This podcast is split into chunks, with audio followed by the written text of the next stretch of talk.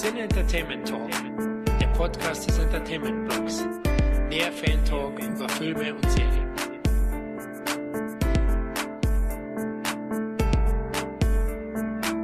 Willkommen beim nächsten John-Claude Van Damme Special. Es hat wieder lange gedauert und es ist auch das erste Mal, dass wir aufnehmen, bevor ich tatsächlich die Kritik geschrieben habe. Äh, man möge es mir nachsehen und diesmal, wie so oft, mein Ringpartner Christoph. Hallo, ich wünsche dir einen wunderschönen guten Abend. Hey Tom und ganz im Ernst, hey, ich meine, wir haben Timecop musst du wirklich zu dem erfolgreichsten Van Damme-Film aller Zeiten überhaupt noch eine Kritik schreiben? Gibt es überhaupt Kritik? Ich meine, Kritik ist ja in erster Linie erstmal eine Auseinandersetzung. Das ist ja weder nicht, nicht wertend, weder positiv noch negativ.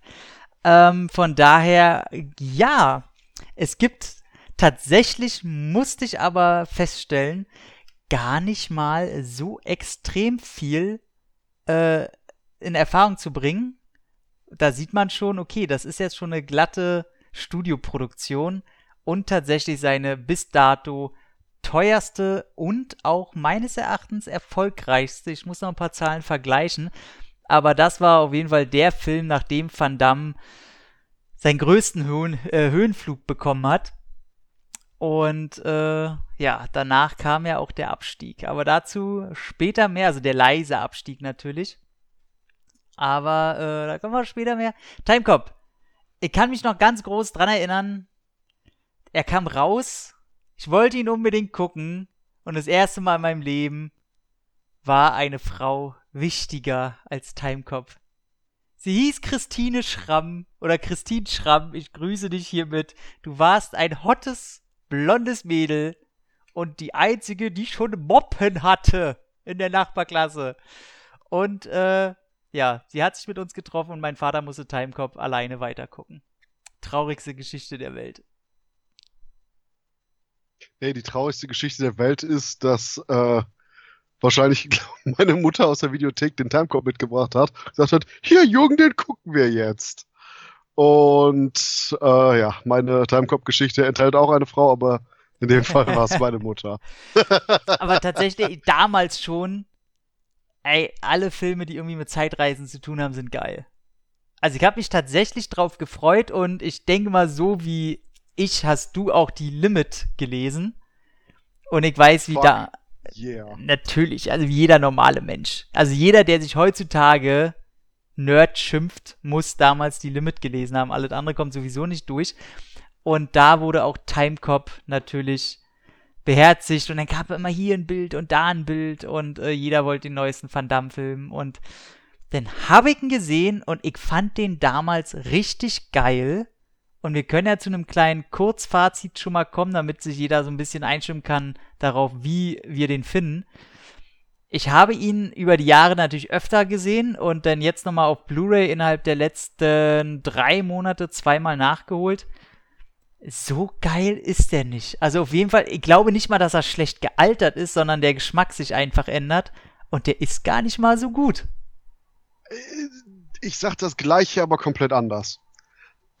Denn der Punkt ist, jedes Mal, wenn ich an Timecop denke, ist so, ah, ich habe so die drei Szenen in Erinnerung, aber mit der Film war doch irgendwie länger als die drei Szenen, huh? Mhm. Dann gucke ich den Film und ich denke, oh shit, der Film ist wirklich drei Szenen und das war's, mehr oder weniger. Und ja. ich denke sogar, der hat jetzt eine Laufzeit von, ich meine, die Blu-ray ist 98 Minuten. Ich glaube ja mit Credits, genau. Ich glaube, äh, äh reine Rotspielzeit, glaube 94 oder so. Ja. Der, der Punkt ist, der Film könnte wahrscheinlich auch locker im 80-Minuten-Bereich sein. Klar. Denn es passiert wirklich nicht sonderlich ja. viel ja. bei dem Streifen. Was der allerdings für sich hat, ist, dass du, wie du schon gesagt hast, eine große Hollywood-Produktion, die absolut geradlinig und mega professionell gemacht ist. Gutes Set-Design, besonders auch gute Nebendarsteller und Co. Ja, und das war's. Das Schönste ist, ey, wie bei Snakes on a Plane, sag ich mal, erklärt der Titel einfach den ganzen Film. Du musst nichts mehr wissen, außer den Filmtitel. Timecop. Alles, was du wissen musst. So, da ist die aber, ganze Geschichte drin. Aber das sind die besten Filmtitel. Ey, natürlich. Äh, Samuel L. Jackson wollte ja aussteigen, als die gedroht haben, den Filmtitel zu ändern von Snakes on a Plane. Er sagt, ey, ist das Beste Super. am ganzen Film. Super gut. Ja. Nee, das, das deswegen und der Punkt vielleicht ist auch deswegen einfach das Ganze unterhaltsam. Äh, und vor allen Dingen Mainstream-mäßig einfach gut angekommen, denn der Film, nett gesagt, ist wirklich exzellentes, absolutes Mittelmaß-Kino. Ja, so komplett. Also, nee, das, ich wollte gerade sagen, das ist eigentlich so weit wie die heutigen Marvel-Produktionen, aber das wäre jetzt ein bisschen weit hochgegriffen. Aber man muss auch sagen, Timecop kam halt nach harte Ziele. Und harte Ziele waren ein mega Brett. Und dann kommt halt der nächste Film, der halt Timecop und dicke Produktion und noch mehr Budget und diesmal wirklich eine Hollywood-Produktion. Also das war halt der Peak. So höher kann es für Van Damme einfach nicht geben. Und ich fand, mit Timecop hat er denn nicht so, also harte Ziele äh, ist immer noch um Klassen besser. Und, aber Timecop, ey, wollen wir, komm, wir wollen, wollen wir mal nicht so jetzt äh, überlegen. Sag mir mal Lieblingsszene aus Timecop. Boah, Komm, hau raus. Was, dir, was fällt dir spontan ein, ohne drüber nachzudenken? Also ich hab's sofort. als der Nerd mit dem PC masturbiert und du die Frau komplett nackt siehst. du bist so vorhersehbar, Christoph. Du bist so vorhersehbar. Das war aber auch der Moment beim Film, wo ich dachte, what the fuck? Anscheinend, jedes Mal, als ich den Film gesehen habe, sogar damals mit meiner Mutter, habe ich anscheinend konsequent, wahrscheinlich ich, ich sag jetzt einfach mal rigoros, die Szene war damals nicht drin, auf gar keinen Fall. der Punkt ist einfach nur, ich erinnere mich jedes Mal anscheinend nicht an diesen Moment, werde wahrscheinlich auch, nachdem wir den Podcast hier aufgenommen haben, für 10 Sekunden starr meinen Bildschirm anstarren, dann denken, ha, was wollte ich nicht vergessen? Ach, egal. Und beim nächsten Mal Time kommt wieder, ähm, aber ganz im Ernst, what the fuck? Also, kannst du dir irgendwie vorstellen, dass ein heutiger Mainstream-Action-Film das einfach so mitten in die Reihe reinballert? Ich gehe sogar noch einen Schritt weiter und sag, ich würde sowas von Geld dafür bezahlen, wenn du genau den Moment einfach nur in einen fucking Marvel-Film einbaust. Statt irgendeinem scheiß Nerd bei Shield, der Gallagher oder sonst was spielt, einfach nur plötzlich, boom, nackte Frau und dann umsteht Nick Fury so bei dem Typ, ja, hör jetzt endlich auf, unseren Shield-Computer zu ficken. Ist ein schwieriger Vergleich, weil Marvel ab 12, der hier ganz klar ab 16 und so weiter, andere Zielgruppe. Aber Ja, ich weiß, was den du, in den unglaublichen Hulk. Ah, Du- der war doch ab 16 hier. äh, aber ich weiß, was du meinst, weil selbst die Filme ab 16 sind heute Muschi-Filme. Und das leider nicht wortwörtlich. Ähm, von daher, wahrscheinlich bei sowas wie John Wick oder sowas werdet man auch mit drin, aber ansonsten nicht. Ähm, meine Lieblingsszene ist eindeutig, wo in der Limousine äh, Senator McComb seiner rechten, der rechten Hand von ihm das Tiersichtingsfenster knallt. Und dann bietet er ihm zum Schluss noch so die M&M's an und sagt ihm dann später noch so, ey, nur weil ich sie einmal ins Fenster geknallt habe, musst du nicht äh, wie eine Muschi zusammenzucken, nur weil ich mal mich bewege oder irgendwie sowas sagt er. Ach, das ist herrlich. Und sowieso, Ron Silver stiehlt ganz klar allen hier die Show. Also der steht in dem Film so drauf, den Bösewicht zu geben. Ich meine, so einen schleimigen Bösewicht, Ron Silver, äh, macht er ja sowieso ganz gerne. Ich kenne den größtenteils nur als Bösewicht äh, in Blue Steel. Der, der äh, erste Film von Catherine Bigelow mit Jamie Lee Curtis Oh. in der Hauptrolle. Ja, der, der, der Rapey. Nee, er ist kein Rapey. Doch! Ah, sie zum Doch. Schluss. Stimmt. Klar. Er, er raped sie. Stimmt. Und das, yes. und das ja nicht mal so freundlich. so wie ein, wie ein Rape sein könnte.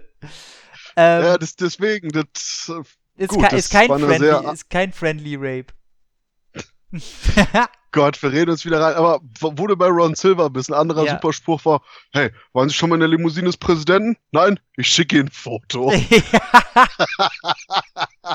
Ey, ist so geil, auch wie er mit seinem früheren Ich redet oder so. Ey, also wer den Film noch nicht gesehen hat, ey, ganz kurzer Abriss. Und ich denke mal, jeder von unseren Hörern hat den gesehen. Ähm, Zeitmaschine wird entwickelt.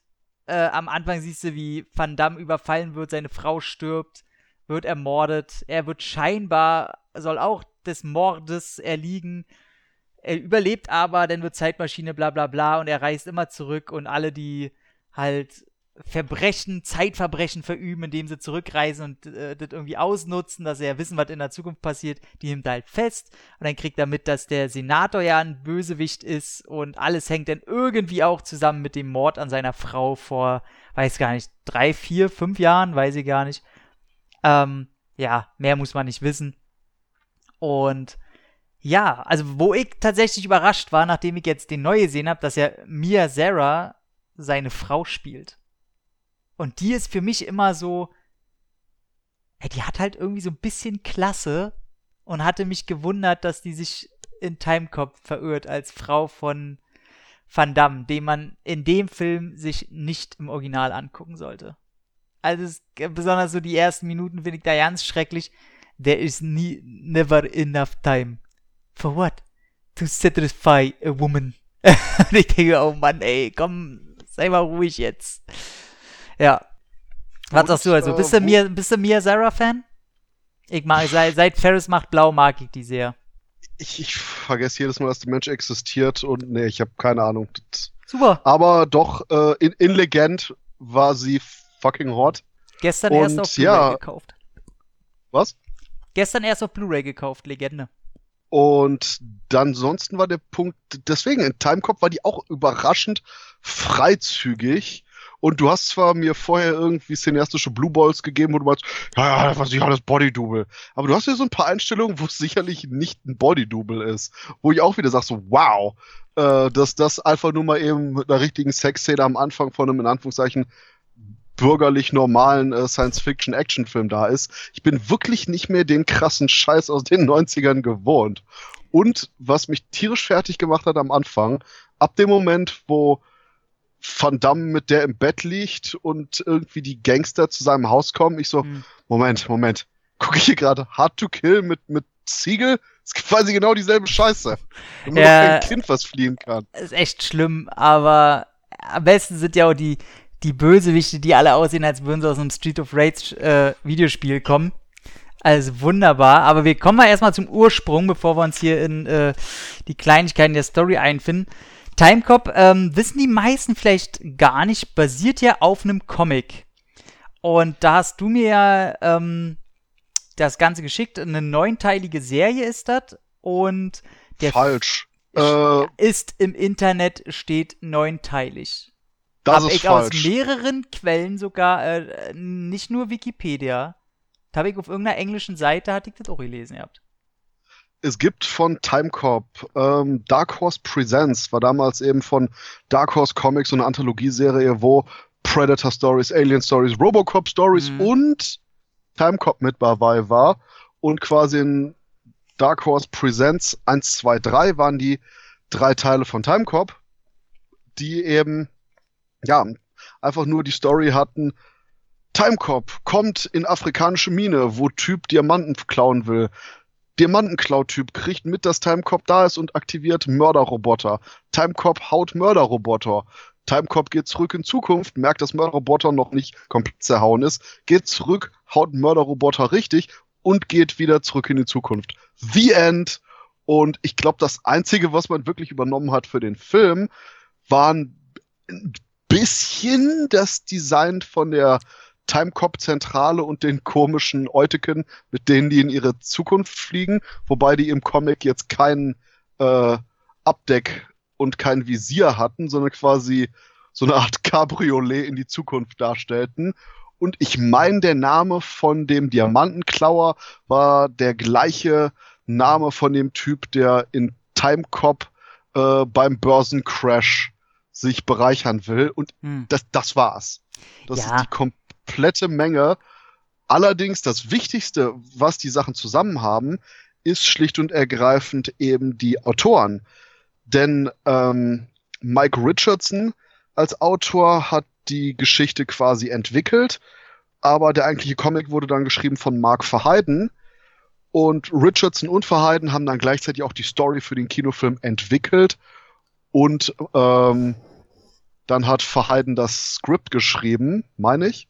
Und genau das war dann nämlich der Punkt, dass im Endeffekt die gleichen Comic-Autoren jetzt, nachdem die quasi mehr oder weniger so eine Art Proof of Concept abgeliefert haben bei Dark Horse Presents, wirklich überhaupt erst sowas wie eine richtige Story machen konnten, eben in dem Kinofilm, weil du hast sogar den Aspekt, dass ähm, die Frau vom Timecop gestorben ist im Comic, was aber nie wirklich aufgegriffen wird.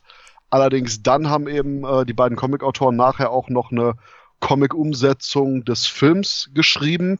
Aber das war's im Großen und Ganzen so bei der Comic-Wurzeln Ja, von Timecop. also das merkt man ja auch relativ schnell, wenn man sich nur mal eine Seite angeguckt hat, dass dem wahrscheinlich einfach nur, denen hat die Idee gefallen, das Grundkonzept, die wollten keinen Stress haben und keine Klagen und deswegen haben sie gesagt, okay, kaufen wir uns mal die Rechte, dass wir da keinen Ärger kriegen und äh, schick ist. Und interessanter finde ich tatsächlich, äh, von wem das Ganze produziert ist, nämlich unserem Evil Dead Mastermind Sam Raimi. Was ich tatsächlich bis vor ein äh, paar Wochen nicht wusste. Ich gebe sogar noch einen drauf. Das wurde Ganze sogar von Dark Horse Productions mitproduziert, die auch noch eine weitere Comic-Verfilmung in dem gleichen Zeitraum in die Kinos gebracht haben. Dr. Oh. Jiggles. What the fuck? Dr. Jiggles ist ein supergeiler Slasher-Film über einen irren. Ach, Doktor. klar, klar, klar. Das, ach, das basiert auf einem Comic? Ja, ja, das ist eine Comic-Adaption. Das ist quasi aus dem gleichen Zeitraum mit entstanden. Du hast auch in dem, ich meine sogar in dem letzten Dark Horse Presents, wo Timecop drin war, in Ausgabe 3 ist sogar so ein große einseitige für im Oktober Dr. Jiggles Comic. Geil. Yeah. Okay, das ist ein bisschen cool. Und genau, Rob Tappert hat mir auch noch als Produzent aufgeschrieben. Ich verwechsel den immer, glaube ich, mit einem anderen. Und ich denke immer, das ist der Regisseur von Starship Troopers 2, aber das ist nicht Rob Tappert. Rob Tappert ist diese, äh, der zweite Mann vom Dritter, vom Dreier-Konglomerat von Tanz der Teufel, ne? Ja, das hat Rob Tappert nicht sogar Lucy Lawless geheiratet oder war da nicht sowas? Ja, ja, also bei Xena war er auf jeden Fall, also generell bei der Herkules-Serie sowieso. Aber doch, doch, ich verwechsel den immer. Ja, ja. Aber das sind halt die, das ist immer diese äh, Dream Team. Und Regie führte Peter Hayes. Auch kein unbekanntes Blatt. Und ein ziemlich cooler, also ich finde, es ein richtig geiler Regisseur. Der ist so ein schön, so einer dieser Regisseure, ey, wenn der einen Film rausbringt, da weißt du, der liefert ab. Das wird nie irgendein Oscar-Gewinner, sondern das ist das, was Rennie Harlan heute gerne noch wäre. oh, Ey, you went there. ey, Rennie Harlan ist einfach, Ey. Shit. ja, der ist kacke, ey, selbst Piratenbraut war schon scheiße und hat den Flop total verdient. Und danach kam, ey, der packt, Alter. Irgendwie zwei, vier Twilight-Emo-Bengels, die irgendwie auf äh, besondere Kräfte machen wollen. Der, was, was hat denn der rausgebracht? Der Jackie Chan-Film war kacke mit Johnny Knoxville. Äh, Trip Trace, nee, Skip Trace. Skip Trace. Aber was Rennie Harlan okay gemacht hat, Prison war okay mit von ihm, sein allererster. Okay, Mhm. stimmt gar nicht. Sein allererster war so ein norwegischer Actionfilm, der fucking crazy war, der definitiv eine DVD oder Blu-ray-Variante braucht. Dann kam Prison, was ein netter, okayer Prison, ja, Prison-Horrorfilm war. Und dann kam Nightmare on Elm Street 4, der auch okay war. Okay. Ja, sein einzig, also ich sag ihm ganz klipp und klar, der zwei richtig geile Filme gemacht und auf den ruht er sich bis heute aus. Das ist Tödliche Weihnachten und das ist Cliffhanger. Ach nee, den dritten Kannst- im Bunde, Deep Blue Sea, gebe ich ihm auch noch. Stirb langsam 2 war cool. Ne. Ey, Stück langsam Und- 2 finde ich schlechter als Stück langsam 4. Äh, oh, egal, du kannst mir trotzdem nicht erzählen, dass Cliffhanger nicht durchweg ein Stallone sagt, was gemacht werden soll und Randy Harlan, okay, Massa Massa, Typ war beim Dreharbeiten. Ja, das kann sein. Das äh, glaube ich sogar, aber ich glaube, dass Rennie Harlan ein Typ ist, der sich nicht von jedem was gefallen lässt. Also, aber da, da, ich fand diesen Devil's Pass gar nicht mal so scheiße, den er neu gemacht hat. Jetzt vor kurzem, was heißt vor kurzem, der ist auch schon wieder sieben Jahre alt oder so. Aber wer meint, dass Rennie Harlan noch gute Filme macht, kann sich ja mal Herkules angucken. So, ähm, Peter Haynes. Ganz im Ernst, wir brauchen einen Randy Harlan Podcast. Ey, bin ich geil. sofort dabei. Ich glaube, ich habe alle seine Filme gesehen. Und Ich hab Skip Trace nicht gesehen. Ja, äh, deswegen äh, geht's dir auch noch gut. ja, der ist echt Ich hab scheiße. Driven gesehen. Kann das schlimmer sein? Ey, Driven macht mir Spaß. Driven lasse ich nichts drauf kommen. Der, der ist, der ist Trash High Class. Der ist richtig, der ist die Formel 1 der Trash-Filme. Kann man als Zitat äh, fazitmäßig stehen lassen. Boah, nee. Doch, nee, nee, ey, die rasen mit Formel fucking 1. Boring. Mit Formel 1 Autos durch den normalen Straßenverkehr nachts. Und Blümchen und Til Schweiger ist dabei. Und Verona Poth. Was will man damals noch Feldbusch? Was will man mehr von einem Film? Ähm, Okay, zurück zu Peter Hames. zu Peter Hames, dem Regisseur von Time Cop. Der hat nämlich so schöne Filme gemacht wie Outland mit äh, Sean Connery 2010, das ziemlich gute äh, äh, Sequel zu 2001. Dann hat er mit äh, Sudden Death hat er noch gemacht mit Van Damme, den ich auch ziemlich geil finde. Relikt, den ich, ach komischer Film, den finde ich irgendwie geil und irgendwie ist er aber eigentlich gar nicht so gut. Äh, aber ich hasse Tom Sizemore, deswegen äh, Und jetzt kommt der Fall, wo ich sage, und danach hat er End of Days gemacht, den ich, ich habe immer noch fucking Softspot für den Film. Ich wollte gerade dir den Kopf abreißen. End of Days ist einfach geil. Ich, Yep. ich mag den total. Der hat so viele Sachen, die er richtig macht. Der könnte extremer, eckiger, kantiger sein, wenn, ich glaube, wenn man ihn gelassen hätte. Der muss sich zu sehr an äh, Genre-Konversion äh, Richtung Kino halten. Aber der ist geil. Der ist richtig gut. Dass äh, Schwarzenegger den gedreht hat, kurz nach seiner Herz-OP, merkt man so ein bisschen. Aber äh, trotzdem mega geiles Ding. Und den Van Damme-Film Enemy Closer, einer seiner besten äh, Direct-to-DVD-Produktionen der letzten Jahre.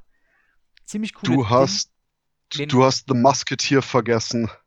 Von Peter Hames, der komische drei, Ah, drei Musketiere mit Hongkong-Kino-Einfluss. Mit diesem hässlichen goldenen wo du- Cover. Deswegen, wo du nachher irgendwie Tim Roth, Tim Roth Stunt-Double hast, der auf irgendwelchen Leitern balanciert Ja, über irgendwelchen ja, ja. Abgründen. Wo ich auch denk, so mein Gott, wann hatte ich denn den Herzinfarkt? Seit wann, seit, seit wann liege ich denn auf dem Boden und fantasiere die Scheiße hier? Den habe ich tatsächlich nach 20 Minuten musste ich den ausmachen. Der ist, Oh, der ist ein Verbrechen, der Film. Der ist nicht Guck. Oh, die letzten 20 Minuten. Oh nee, du, du hast da eine dickere Haut als ich bei sowas. Ich weiß nicht, du bist da abgehärtet. Ich muss, irgendwann muss ich auch einfach ausmachen, die Geschichten. Nee, nee, des, deswegen sage ich, guck einfach die letzten 20 Minuten. Oder wenn du den Abspann nimmst, die letzten 25 Minuten. Du, Das, deswegen einfach nur guck den Showdown. Der ist so imposant wie absurd und alles andere in dem Film kannst du in der Pfeife du, rauchen. filmhistorisch muss man von solchen Reg Regisseuren sowieso immer mal alles gesehen haben. Aber ansonsten wäre noch interessant, dass sein Sohn John Hames für die Unisouls Direct-to-DVD-Produktion zuständig sind und wo Peter Hames, Regisseur von Time Cop, die Kamera geführt hat. Und beides, ey, sind richtig geile Filme. Da lasse ich auch Ähm. nichts drauf kommen.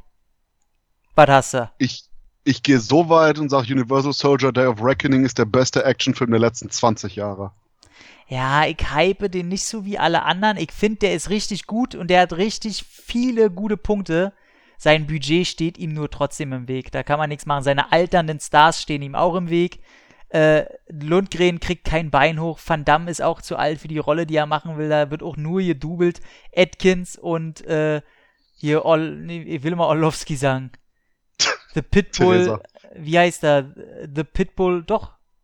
Heißt er nicht The Pitbull Orlowski?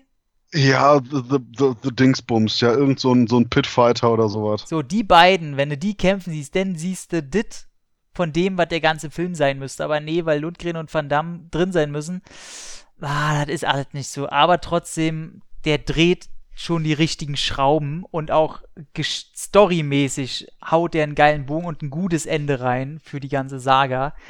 Ähm, aber das ist alles, äh, von daher wundert es auch nicht, dass Timecop einfach eine gewisse Qualität birgt. Ich finde, ist schon einer der schwächeren Peter Hames Filme, aber ich glaube auch nicht, dass Peter Hames zu der Zeit ein besonders guter Action Schrägstrich Martial Arts Regisseur ist und war. Ich möchte auch sagen, obwohl Sudden Death und Enemy Closer ganz gut sind, glaube ich, dass Van Damme nicht der Schauspieler ist, mit dem er in erster Linie drehen sollte.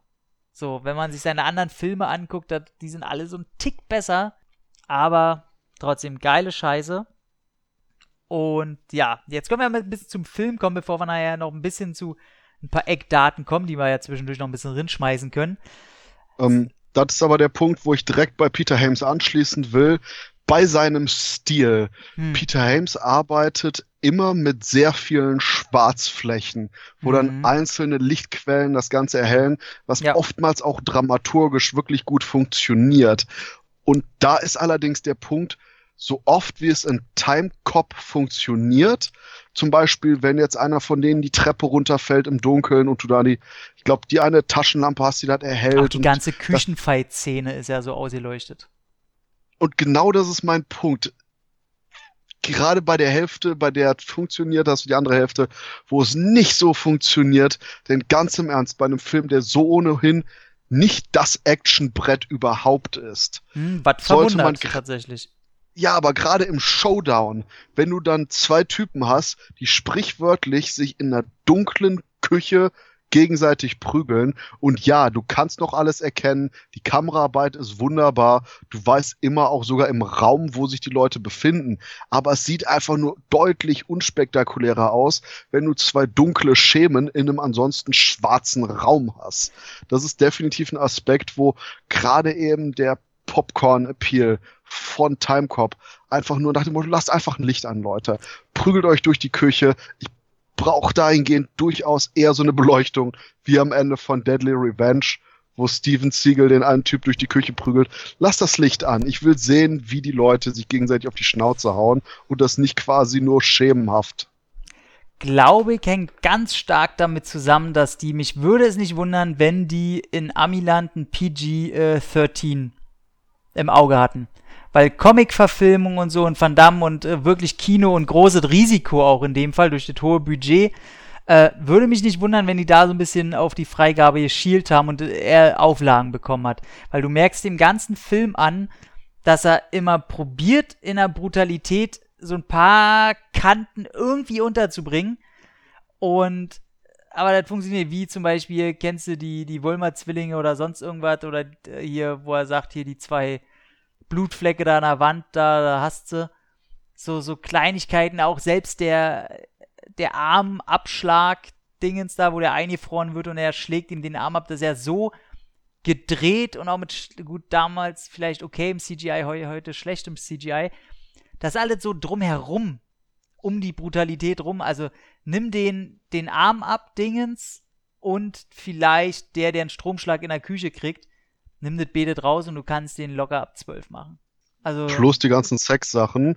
ah, okay. Wobei ich aber auch noch sag, du hast am Ende die komische Transmatch-Mutation von den beiden Bösewichten. Ja, nee, das sieht ja aus wie, das ist ja PlayStation äh, CGI gewurschtelt, da ist ja kein Blut. So, Ja, aber das ist genau der Punkt. Ich meine, wenn du dir die PG-13-Filme von damals anguckst, hast du auch sowas wie Critters 2, die durchaus Nacktheit haben und blutige Ja, Effekte. oder nimm ruhig einen Gremlins. Also der ist ja auch nicht, äh, der ist ab 12 und da auch PG-13. Und der, Gremlins ist nicht ab 12. natürlich ist Gremlins ab 12. Gremlins ist ab 16. Niemals nicht. Gucke ich jetzt nach, aber sofort. Gremlins. Und ansonsten habe ich Critters genommen, weil Critters 2 äh, Gremlins Gewalt plus Titten hat. Aber äh, was hast Nee, du hast doch Gremlins gerade genommen, sagst du. Nee, also Quatsch, ich habe Du hast Critters übrigens, ey, du 2. hast recht. FSK 16. ich, ich, ich weiß, ich, natürlich habe ich recht. Alter Schwede. Gremlins ist ab 16? Grem, Gre ja, Gremlins ist ab 16. Ah. Welcome to reality. Hart äh, übertrieben, aber gut. Zurück Das zu ist auf der Timecop. Grenze. Ja, aber dat, der, der hat auf der anderen Grenze zu stehen. Auf der anderen Seite der Grenze. Würde ich dir zustimmen, aber dafür sind gerade heutzutage die Leute. Wobei, stimmt, ganz im Ernst, gerade heutzutage, was rede ich überhaupt? Ich meine, wenn so eine Scheiße wie The Interview ab 12 ist, wo du Leute hast, die in Nahaufnahme Finger verlieren und blutigst erschossen werden, dann ist Gremlins auf jeden Fall ab 12. Ey, wenn, wenn sowas wie Hellboy ab 16 ist. Ja, ansonsten, Komm, der war kein 18er. Ich sag äh, grenzwertig. Also der ist nur äh, nicht 18, weil die äh, Gore-Effekte größtenteils CGI sind. Wären die handgemacht gewesen, äh, dann wäre das Ding eine 18er gewesen. Sag ich. das Ganze schiebe ich nur mit einer Pointe an, wo ich sage, ey, ich habe mir heute eine Blu-ray bestellt, die ist ab 18 und der heißt Der Letzte der harten Männer. Und ich sage jetzt nicht, was das für ein Genre ist. ich glaube, jeder kann sich sehr gut vorstellen, was das für ein Genre ist, lieber Christoph. Aber ich, ich hoffe, wir gucken uns den gemeinsam an. Ja, ja, es sind, sind auch zwei, zwei Hauptdarsteller, die so Seite an Seite liebevoll auf dem Cover zu sehen sind, von daher. Du, das zusammen mit das letzte Kommando von mit Jack Nicholson, das Cover, dann äh, bin ich glücklich. Und wir waren immer aber noch, ich, ja. Wir waren bei der Gewalt, aber ich weiß, ja. was du meinst. Aber auf der anderen Seite, der haut dem ja zum Beispiel nicht die Hand ab bei der einen Sequenz, wo der bei dem Kühlteil erwischt wird, sondern der haut dem ja quasi schon fast die eine Körperseite ab. Wo dann der Typ mit einem kristallinen Loch im Körper schreiend darunter fällt. Aber sieht man ich halt weiß, auch nicht. Das ist alles nur kristallin, durchsichtig, weiß. So, da ist ja nichts Rotes, kein Blut, man sieht nicht in den Körper, so, da ist ja gar nichts. Das ist ja einfach nur die Mortal Kombat 1 auf dem Super Nintendo.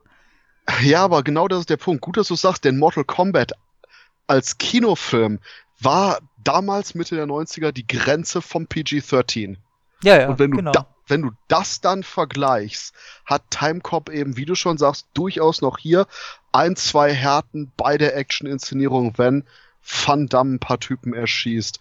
Oder ähm, die eine Sequenz, wo er mit diesem, was war das, ähm, irgendeiner so Rohrzange irgendeinen Typen greift und den mal eben locker so quasi um 180 Grad das Handgelenk umdreht. Wo mhm. ich auch dachte, juhu!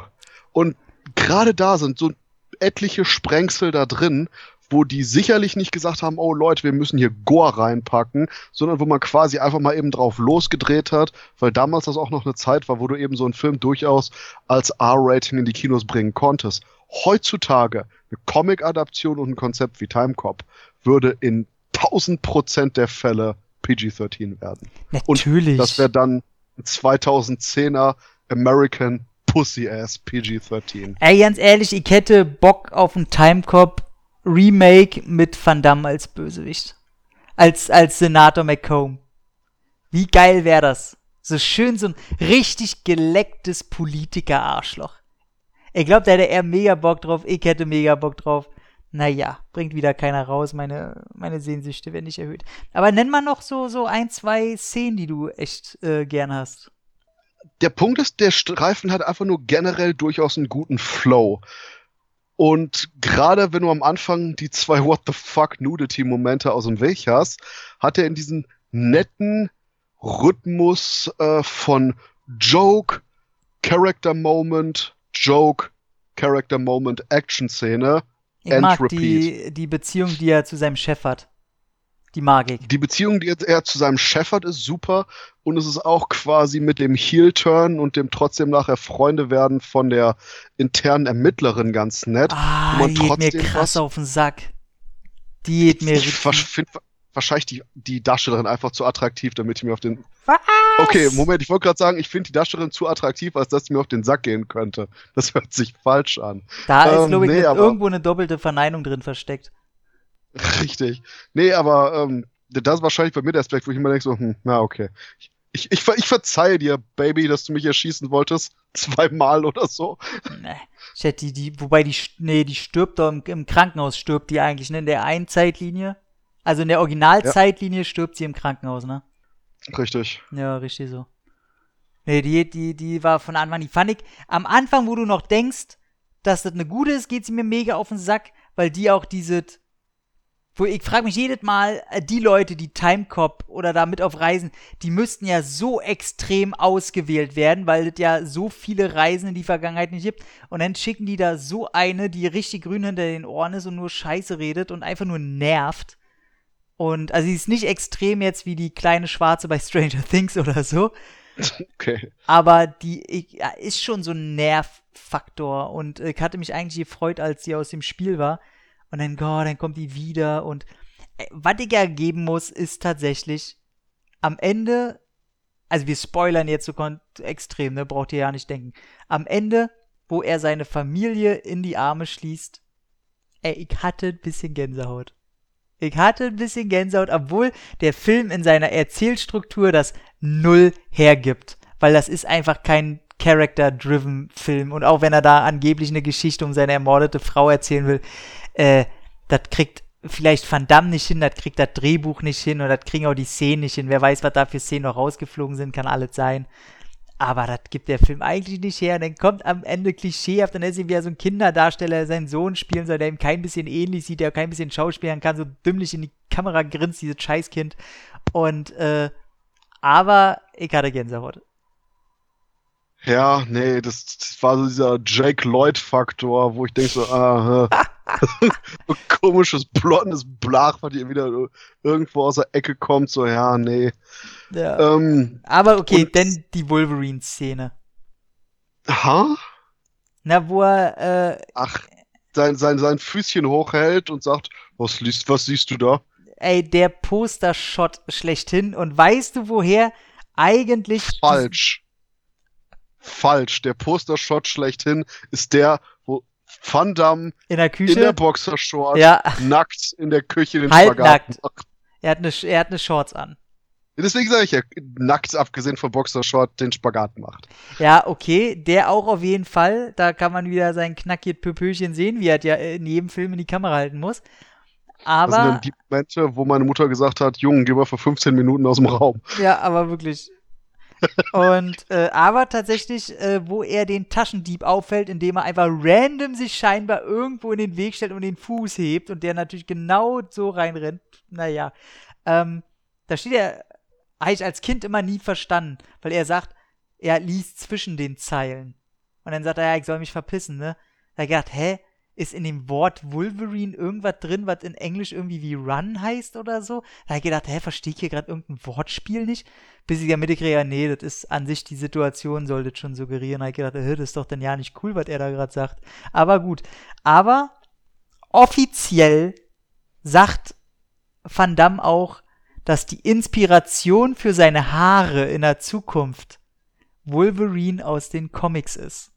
Und deswegen haben die auch Wolverine den Running Gag da nochmal in die Szene reingebracht. Ich sag mal so, also hättest du dann eine 90er Jahre X-Men-Umsetzung gebracht, Wolverine ist ja Kanadier, dann hätten die dann Franco-Kanadier draus gemacht. Bam, fucking Van Damme. Mega witzig, oder? Ist auch tatsächlich äh, Van Dammes erstes äh, Videospiel gewesen, ne? Timecop auf dem Super Nintendo. Ach, war das nicht so ein Where the fuck do I go kind of game? Natürlich, so halt wie Last Action Hero. ja, okay, das, oder das, Total das, Recall. das ist was ganz anderes.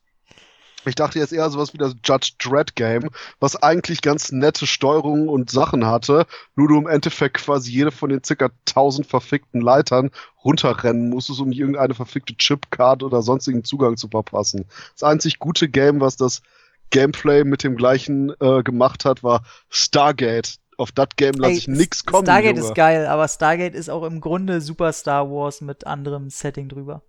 True. True. Ja.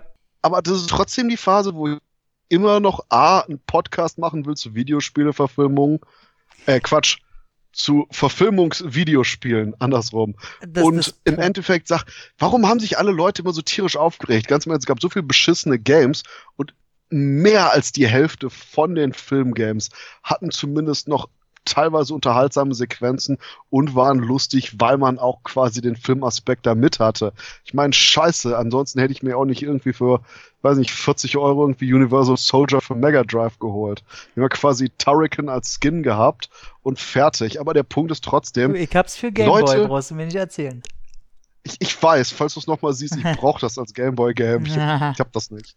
Ähm, aber das ist der Punkt. Deswegen, ich, ich, das vermisse ich, dass ich nicht sag so, ah ja, ich mochte den Kinofilm, oh, kann ich vielleicht den Game runterladen oder eben ähm, nicht, wenn das nicht im E-Shop ist, dann wenigstens richtig physikalisch kaufen. Ich vermisse diese Zeit, wo jeder große Kinofilm ein Videogame hat. Das wäre super, oder? Denn ja. was würde, was wäre jetzt? Hobbs und Shaw würde auf jeden Fall rauskommen. nee, ich, ich, will Jurassic Park Fallen Kingdom, wo ich den, wo ich den Raptor spiele und Justice Smith fressen kann. Wahrscheinlich aber hast du dann wieder eine Ego-Perspektive, wo du mit einem Elektrostrahler rumblömmelst. Aber ta tatsächlich äh, vermisse ich das auch und das liegt natürlich einzig und allein an den Kosten, sonst würde so eine Scheiße weiterhin rauskommen. Nur Marvel kommt natürlich weiterhin raus, aber den Dreck will ja keiner haben. Ähm, obwohl die Spiele gar nicht so kacke waren. Ähm, Aber zurück zu Time Cop. Ich überlege gerade, ob irgend noch irgendeine geile Szene. Ich fand ja den gesamten Showdown generell sehr enttäuschend, weil du den im Grunde schon am Anfang hattest. Ich weiß, er musste den Kreis natürlich schließen. Aber ähm, du hast die Set Pieces schon gekannt. Das ist sowas wie ein Extended Cut der Anfangsszene und das finde ich ein bisschen sehr lahm. Ähm, ich überlege gerade, ob noch irgendeine geile Szene drin Ja. war. Die, die gesamte Hallen-Shootout-Sequenz und die gesamte Hallen-Action-Sequenz ist wirklich das große Action-Set-Piece, wo er dann eben die beiden Senatoren stellt und ja auch rauskommt. wahnsinnig kurz. Es geht gar nicht so. Ich habe auch immer gedacht, das wäre ziemlich kurz, aber du hast, du hast die Schießereien, du hast die Hand-to-Hand-Combat-Szenen, was ich gerade meinte, wo er diesen, dieses äh, eine Teil nimmt, um den Typen zu verdreschen und eben die irgendwie die Hand um 180 Grad zu drehen. Dann hast du quasi noch den coolen Abschlussmoment, wo er den Typen eben halb gefriert, zermatscht und von der äh, von dem Gang da oben wirft. Und genau das ist allerdings eben die Art von Action, die ich durchaus auch noch im Showdown dann hätte haben wollen. Denn das Action-Level, was der Film in dem Moment hinsetzt, wird leider dann im Finale nicht ansatzweise erreicht. Und das ist immer bei mir so ein Punkt, wo ich sage, finde ich shit, wenn quasi der Showdown nicht entweder der ja, eindrucksvollste Action-Moment des Films hat. Muss auch nicht mal die große ausladende Action haben, aber zumindest irgendwas, was beeindruckt.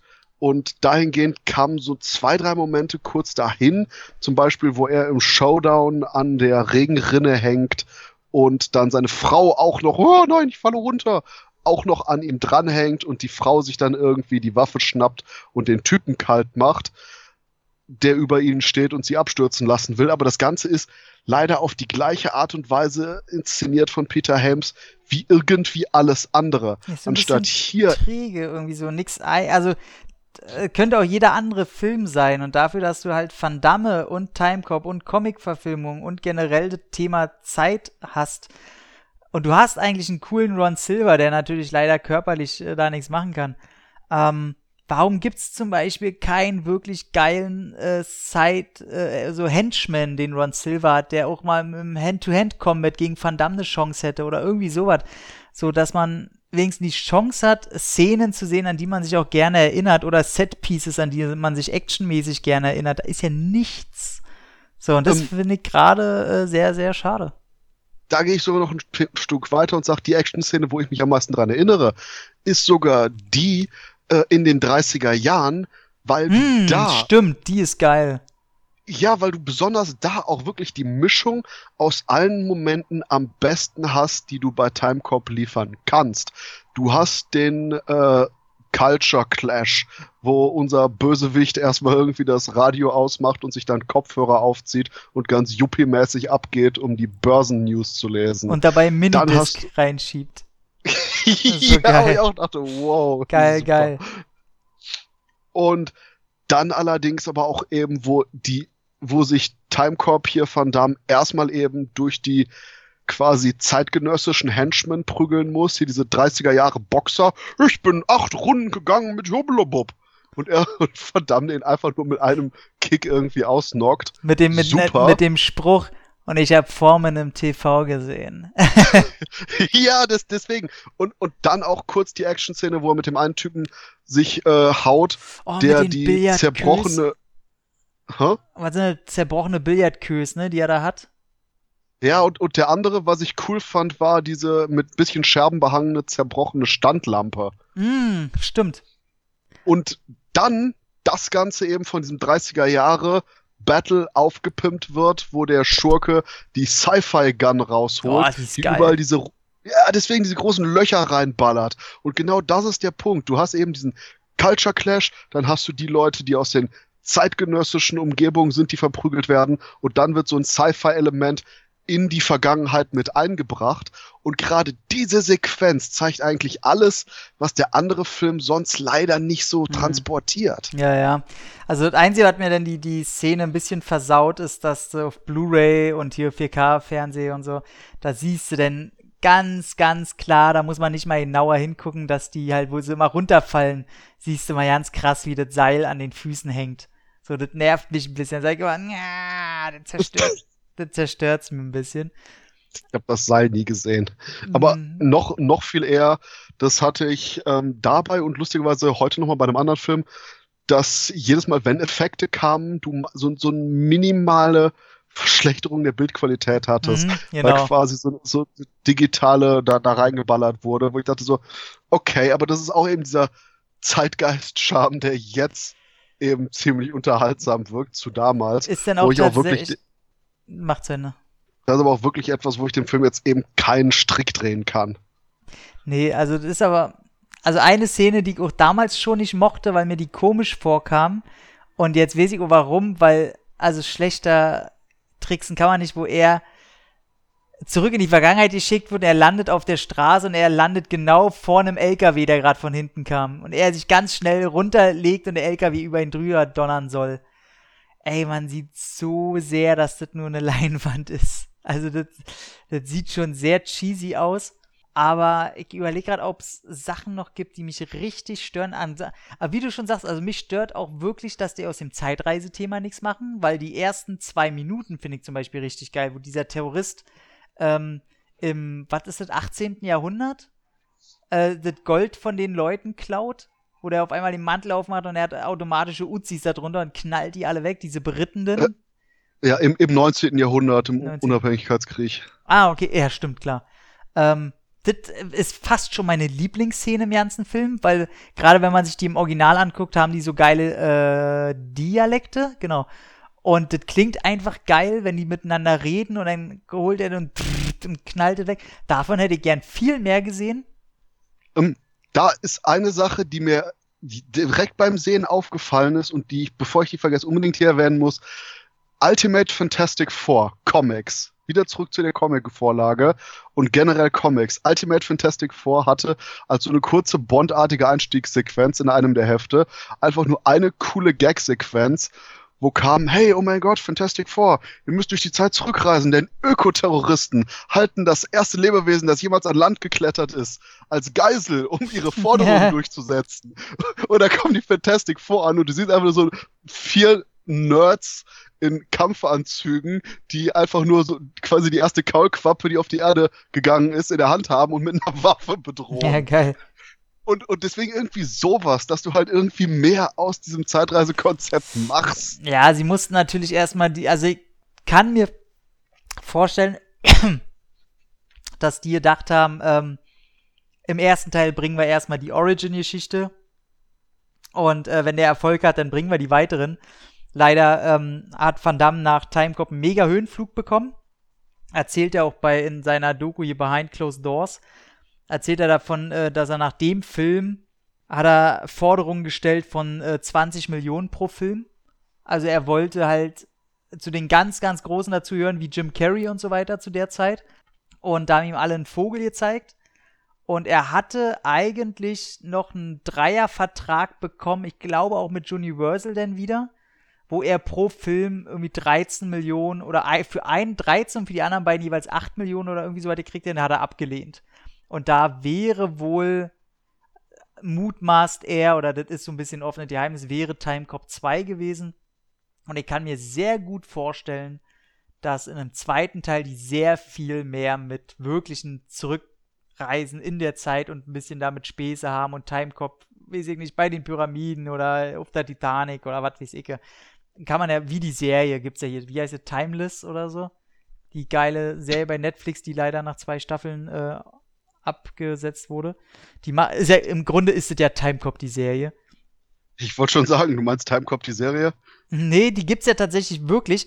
Äh, zu der Ja, können ja. wir gleich noch kommen. Ähm, ansonsten können wir sagen, ja, wie gesagt, kam raus, hatte ziemlich großen Erfolg, 27 Millionen Budget, weltweit 101 Millionen eingespielt. Klingt erstmal nicht so viel, aber wenn ein Film schon so sehr im Millionenbereich plus macht und damals auf den Videomarkt kommt und da, da wurde ja noch mehr eingenommen. Das waren ja damals Zahlen, das kannst du ja nicht mal ansatzweise mit heute vergleichen.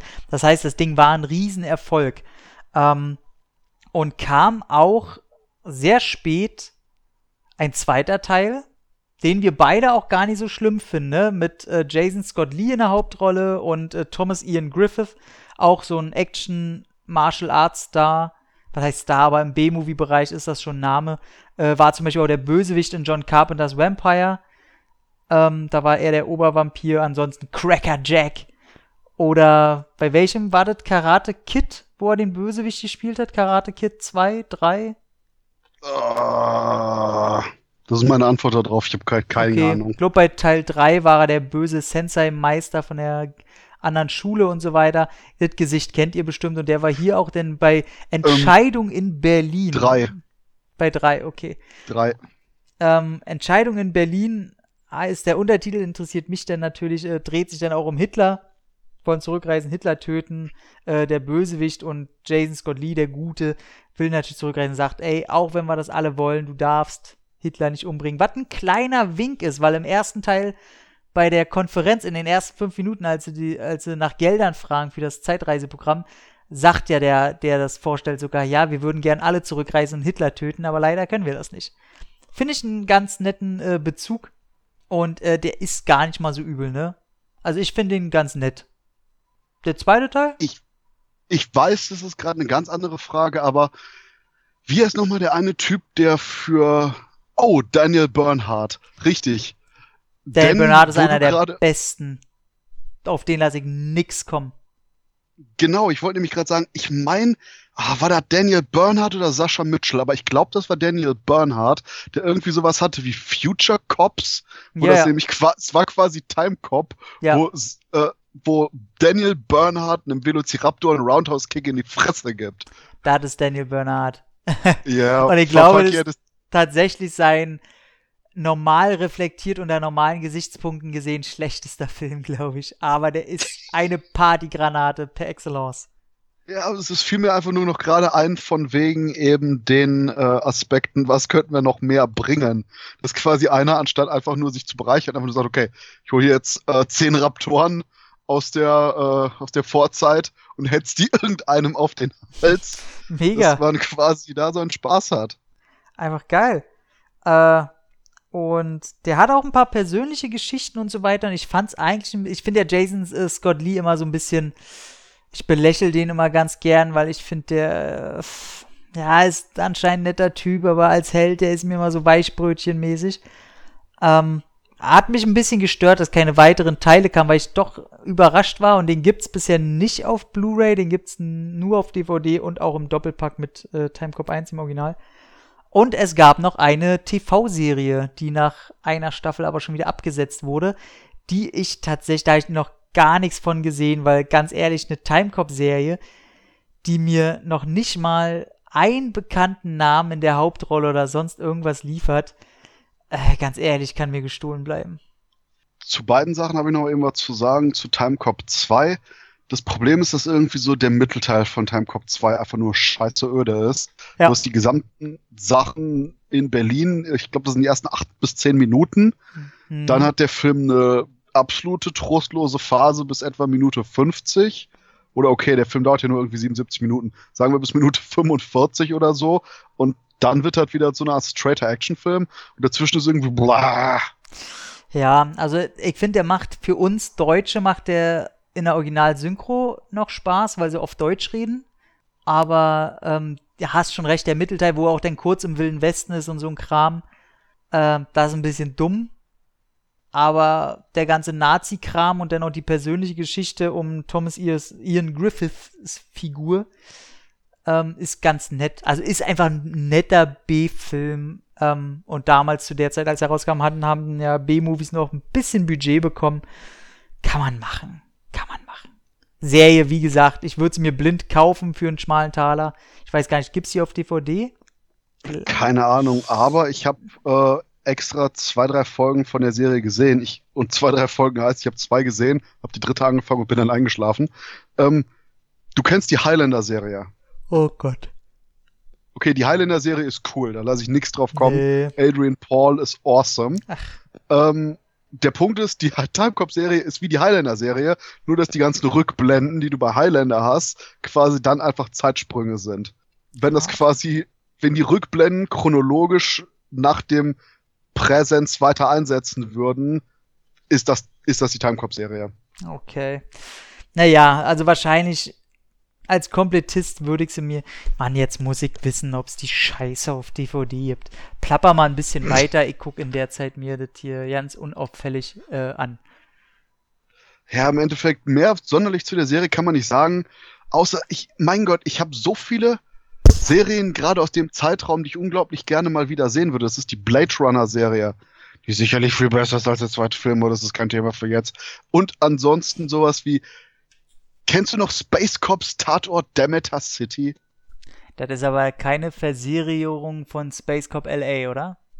Nee, nee, das ist, das ist quasi so eine Art äh, Jim Henson Space Cop artiges Teil, weil du hast ganz viele verschiedene Monster und ah, wie, wie wir dann auch noch äh, Special Unit 13 das war auch so eine sehr, sehr ähnliche Serie dazu, wo du quasi eine Art Action-Serie zu Akte X-mäßig hattest, wo auch zwei Ermittler in so einer Art Man in Black für übernatürliche Wesen agiert haben. Und gerade in dem Zeitraum, so Ende der 90er, Anfang der 2000er, kamen so viele coole Serien raus, die teilweise nur eine, zwei Staffeln hatten. Hier eben, wie gesagt, Special Unit, weiß ich nicht mehr genau, Space Corp, Tatort, Demeter City und eben die damals auch sauteure Blade Runner Serie. Und ganz, die Sachen sind irgendwie mehr oder weniger ich war wahrscheinlich irgendwo auf irgendwelchen Hongkong-DVDs erschienen. Aber die Dinger brauchen unbedingt so ein Revival, wo die Leute sagen, hey, Moment, ich erinnere mich damals, das war noch wirklich cooles, episodenhaftes Fernsehen, wo so ein bisschen der rote Faden drin war. Ist halt eben nichts, wo man irgendwelche Arschlöcher heute vorsetzen kann mit, hey, ich habe an einem Wochenende 30 Folgen gebingewatcht, fuck yeah. So, äh, naja, und dahingehend ist, ist wahrscheinlich deswegen der, der Mainstream-Appeal nicht mehr ganz so da.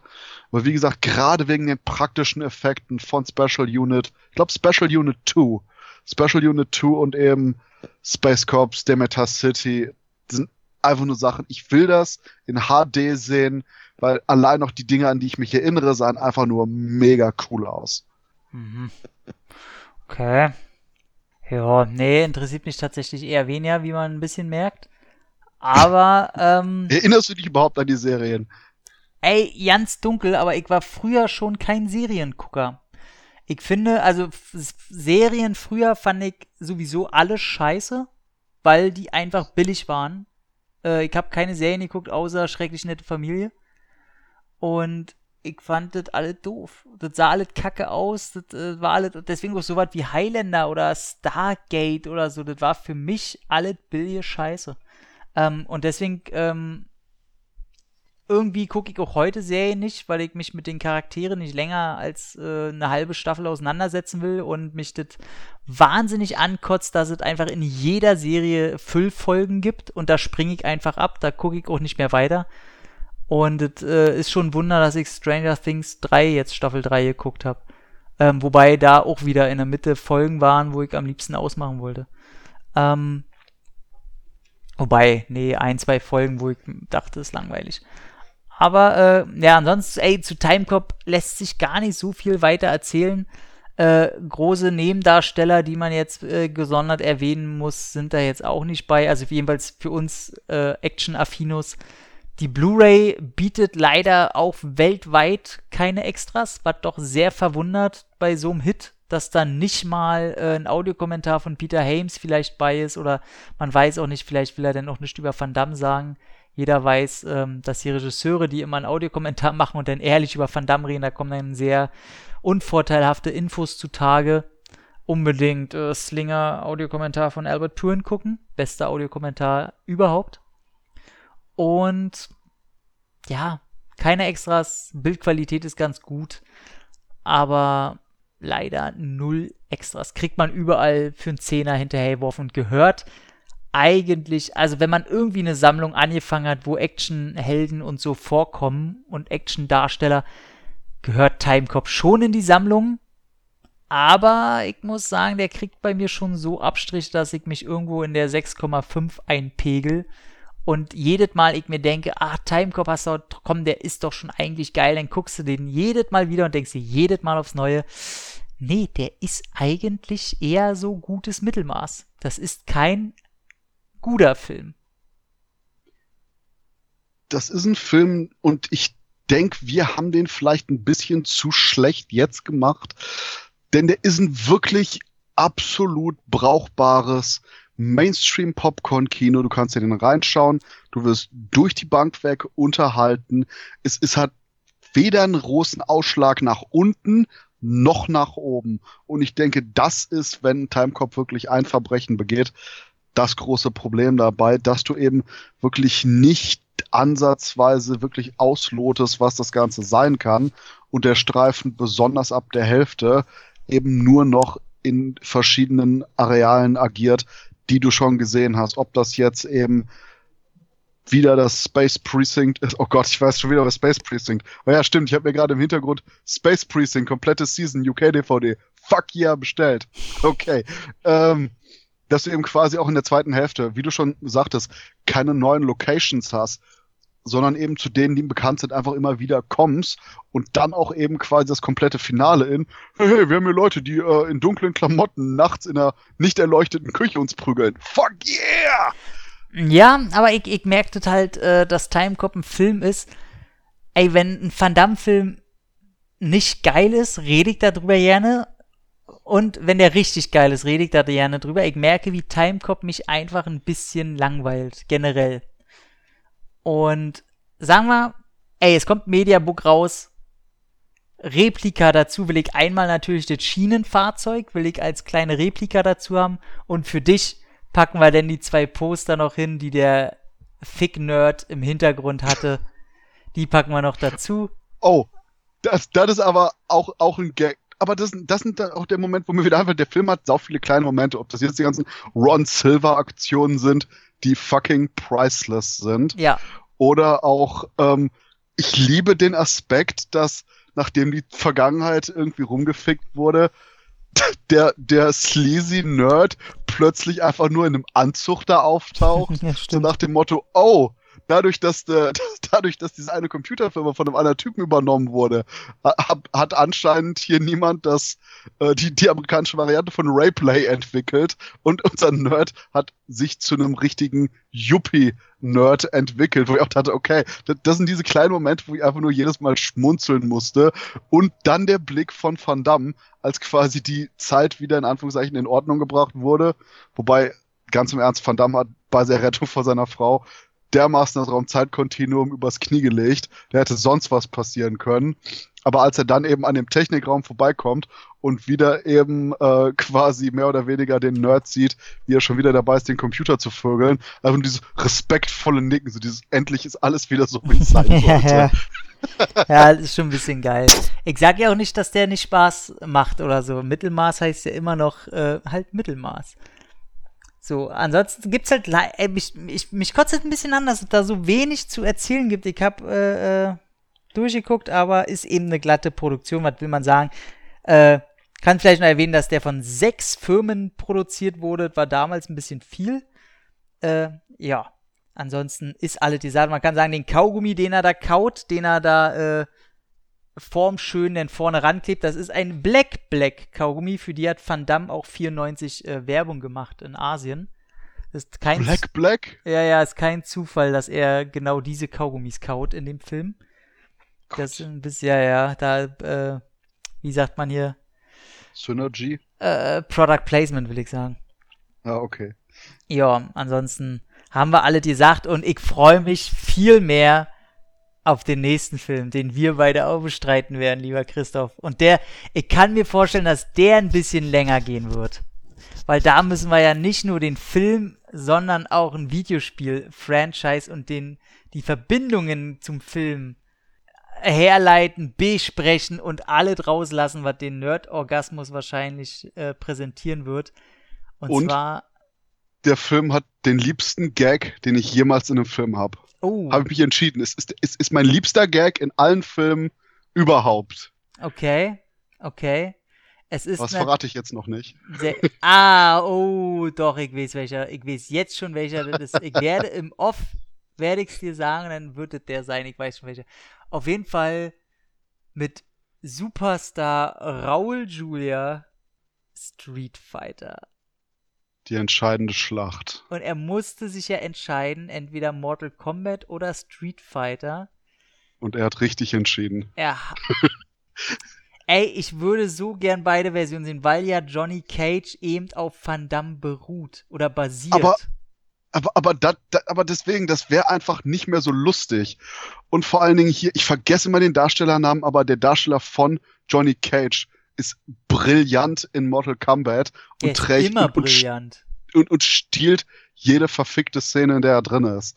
Also, das, das, deswegen, also Mortal Kombat ist ein wunderbarer Film. Street Fighter ist ein wunderbarer Film. Ich Oh, wüsste mit welchem nicht, wenn, hast du mehr Spaß? Mit Street Fighter oder Mortal Kombat? Ich, ich, ich wollte gerade sagen, so, richte jetzt nicht die Waffe auf mich, Motherfucker. Ich will mich jetzt nicht entscheiden für einen der beiden Filme. Da muss ich ernsthaft einfach nur für zwei Wochen in so eine einsame Mönchsschule gehen und mir quasi beide Filme täglich einmal anschauen, eine Wirklich. 30-seitige Abhandlung schreiben und komme dann in die Nähe einer Entscheidung. Boah, ey, ich wüsste, ey, ohne Scheiß, das ist, ey, ich wüsste das auch nicht. Ich, wenn ich mich jetzt entscheiden muss, Nein, nee, wenn, wenn, wenn, du- wenn du dich überhaupt entscheidest, dann im nächsten Podcast. Jetzt. Alter, ich hab, ich hab eine Antwort und weiß auch genau warum, aber das ist ein Lauf auf Messers Schneide. Also, Was ich jetzt allerdings noch reinhaue, ist Black Black ist koffeinhaltiges Kaugummi aus Japan von der Firma Lotte. Na, Es wird seit 1983 verkauft und äh, hat äh, den wunderbaren japanischen Namen Buraku Buraku. ja, na, wer kennt ihn nicht? Ist das nicht der Bösewicht aus Double Dragon? Nee, nee, es, die- ich dachte, jetzt gehst du wieder zu Mortal Kombat. Baraka? Uh, Baraka. Er war früher im Teil 2 mein Lieblingscharakter. Baraka. Ähm, ja, somit, das wäre alle zu Timecop. Waren ein bisschen müde heute, ne? Ich hoffe, das ist nicht aufgefallen. Und ich sage nur, Ron Silver unbedingt gucken. Äh, Blue Steel mit ihm und, wie heißt der eine? Ja, ich letztes Mal auf DVD geguckt. Vampir von Chicago heißt der, glaube ich. Als Untertitel. Auch Ron Silver Und? als Vampir. Und welchen noch? Du hast. Du, nee, ich wollte gerade sagen, du hast mich erleuchtet. Ich habe bis jetzt immer gedacht, dass Alice, der äh, böse Yuppie aus Stipp langsam, auch Ron Silver wäre. Ist er aber nicht. Ne. Aber jedes Mal, wenn einer Alice sagt, krieg ich sofort einen Hieper und muss sagen, Alice die Walt! Alice die Walt, liebe Gentlemen! Alice die Walt! Was? Ey, Alice die Walt, Alter! Der Bösewicht in Beverly Hills Cop 3?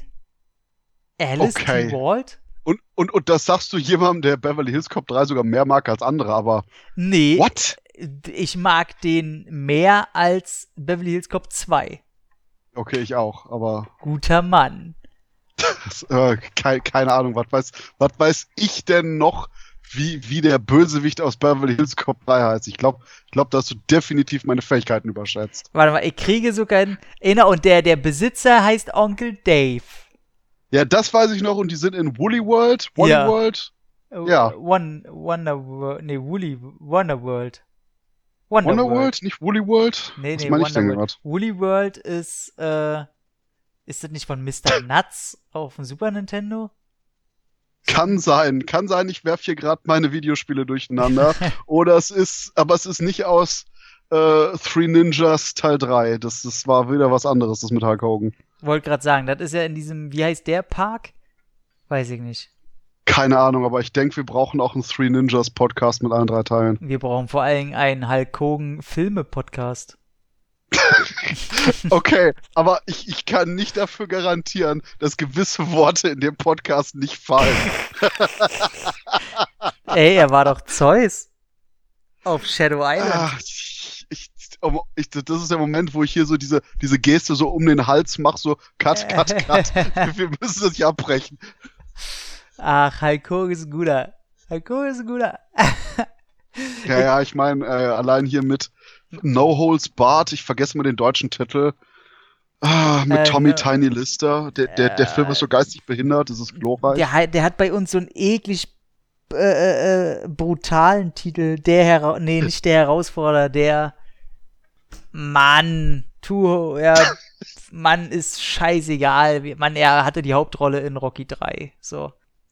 Als Thunderlips. Der Hammer. Und das Beste, was ich gerade sehe, ist die Tatsache, dass, wenn ich das bei Amazon.de eingebe, ich No Holds Barred der Hammer angegeben bekomme, in der Hauptrolle Hulk Hogan. Und das Cover ist das von Curse of Chucky Uncut-Version. Sehr gut. Ich überlege gerade, ob ich mit Hulk Hogan was da habe. Außer Rocky Kurzauftritt. Thunder in Paradise, die Serie. Halt komplett, die komplette Serie in der Box. Geil. Einfach geil. so. Und auch, ja, das, deswegen, ich glaube, glaub, wir müssen das hier killen. Wir brauchen so viele, so viele Podcasts dazu. Ey, da, da ist ja schon wieder so viel Gesprächsstoff und ich sag dir gleich, was dein Lieblingsspruch bei Street Fighter ist oder dein Lieblingswitz. Wir hören jetzt erstmal auf.